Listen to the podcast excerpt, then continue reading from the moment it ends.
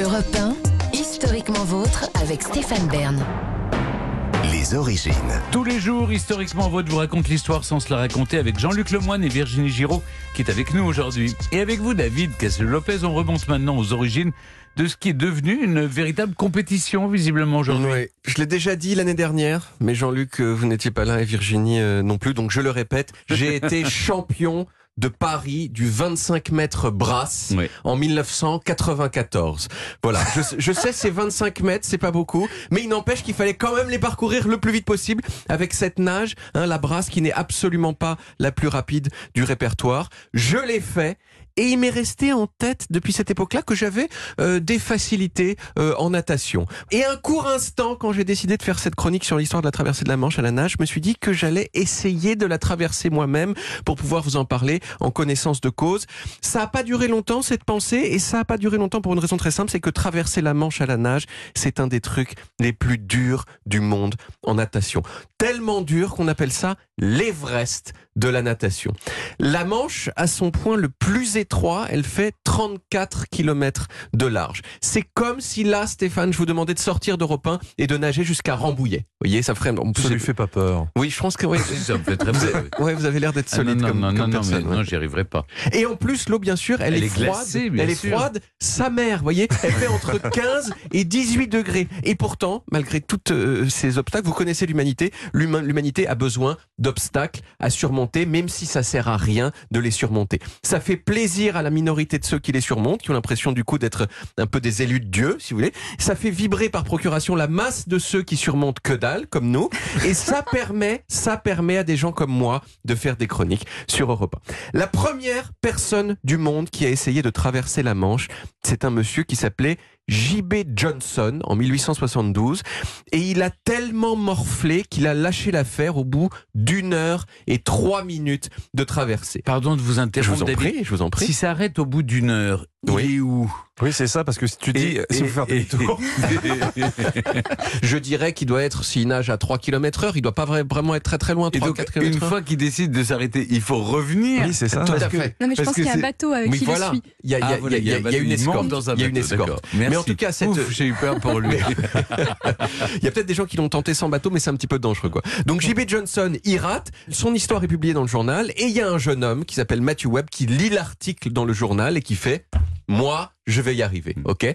Et pendant trois ans, il s'est entraîné, euh, donc entre 1872 et 1875, et puis il s'est lancé de Douvres le 24 août 1875, en s'étant au préalable euh, enduit d'huile de marsouin pour résister au froid. Vous avez vu déjà des gens qui, qui Oui. traversent la Manche à la nage, ils sont tout graisseux, ça donne pas du tout envie euh, de leur faire des bisous. Il a nagé la brasse, comme moi, Matthew Webb, comme moi en 1994, comme un vrai gentleman.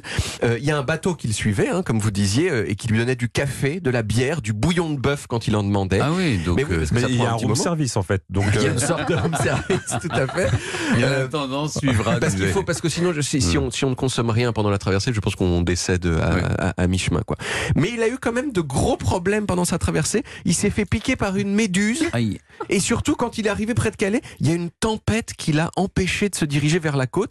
Et il est resté bloqué 5 heures comme un con à faire des ronds. En tout, il a nagé pendant 21 heures et 45 minutes.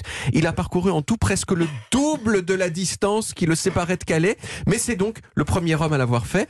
En 1926, il y a une fille qui s'appelle Gertrude Ederle qui a tenté le truc et qui a pulvérisé le record puisqu'elle l'a fait en moins de 15 heures. Et depuis, euh, j'ai envie de dire, il y a un certain nombre de fun facts de très très bonne qualité sur la traversée de la Manche que je vais vous livrer un petit peu comme ça. Il y a notamment une mode euh, qui me fascine un peu, qui s'est développée au fil des- du temps, qui consiste à traverser la Manche plusieurs fois d'affilée comme des longueurs de piscine. Vous voyez Deux fois, trois fois. Et il y a même une dame qui l'a fait quatre fois d'affilée pendant 54 heures. Ça lui a pris 54 heures.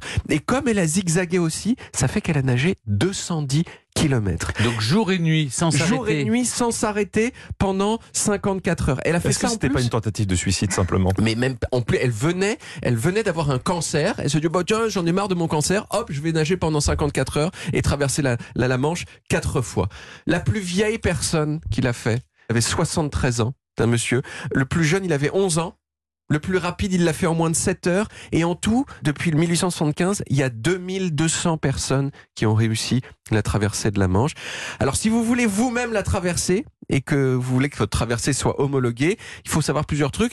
Euh, déjà, un, c'est réglementé. Vous pouvez pas vous jeter dans la Manche comme ça et dire, là, j'y vais. Il faut que, faut que vous soyez escorté par un bateau qui soit lui-même homologué euh, et auquel, ça va sans dire, vous n'avez pas le droit de vous accrocher pour vous reposer. Hein, voilà.